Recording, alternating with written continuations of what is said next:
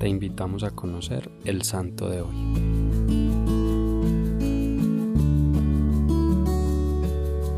Hoy conoceremos la historia de Santa Inés, Virgen y Mártir. El nombre Inés, en latín Agnes, viene del griego agne y a su vez de agnos, que significa casto, puro, virginal. Tiene también relación con la palabra latina agnus o agnus, que quiere decir cordero. Es por esto que San Ambrosio escribió sobre Santa Inés.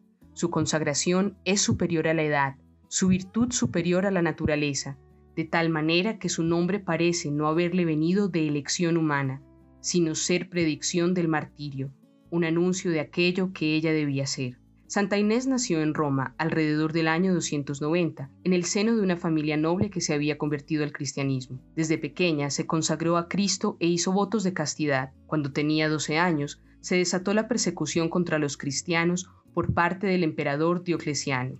Cuenta la tradición que, un año después, el hijo del prefecto de Roma la conoció, se enamoró de ella y le propuso matrimonio. Ella lo rechazó diciendo, he sido solicitada por otro amante, yo amo a Cristo, seré la esposa de aquel cuya madre es virgen, lo amaré y seguiré siendo casta. Como represalia, el joven la denunció ante su padre, quien como castigo por ser cristiana dictaminó que Inés debía pasar a ser parte del círculo de adoradoras de la diosa protectora de Roma. Fiel al único Dios verdadero, la joven Inés se opuso.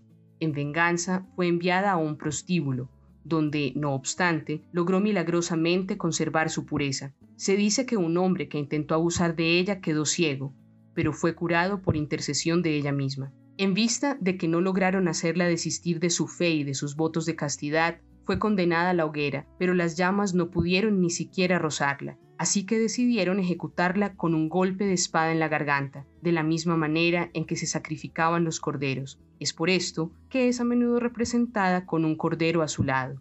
Benedicto XVI nos dice lo siguiente.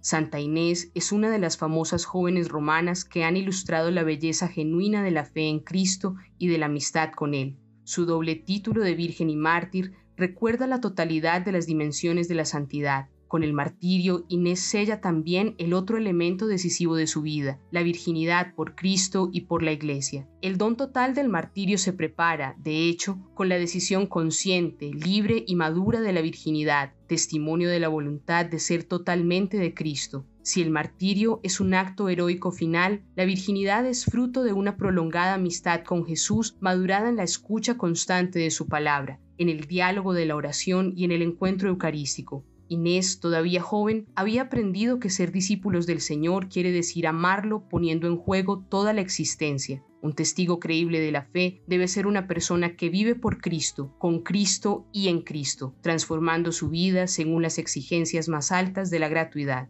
En estos tiempos en los que predominan el materialismo y el hedonismo, la búsqueda sin límites de los placeres y las relaciones sin compromiso, el ejemplo de Santa Inés nos llama hoy a defender nuestra fe y nuestros principios no solo de palabra, sino en el ejercicio de la castidad, como tarea, busquemos hoy un texto, un video o un podcast que hable sobre esta virtud y realicemos una oración para pedir que podamos crecer en ella, cualquiera que sea nuestro estado de vida. Señor Jesús, abre nuestros corazones a tu gracia para que, sanando nuestras heridas y haciéndonos firmes en la fe, aprendamos que el amor es un don completo de sí y como Santa Inés podamos experimentar que no hay amor más grande que el tuyo y que darlo todo por ti le da el sentido a nuestra existencia. Cristo Rey nuestro, venga tu reino.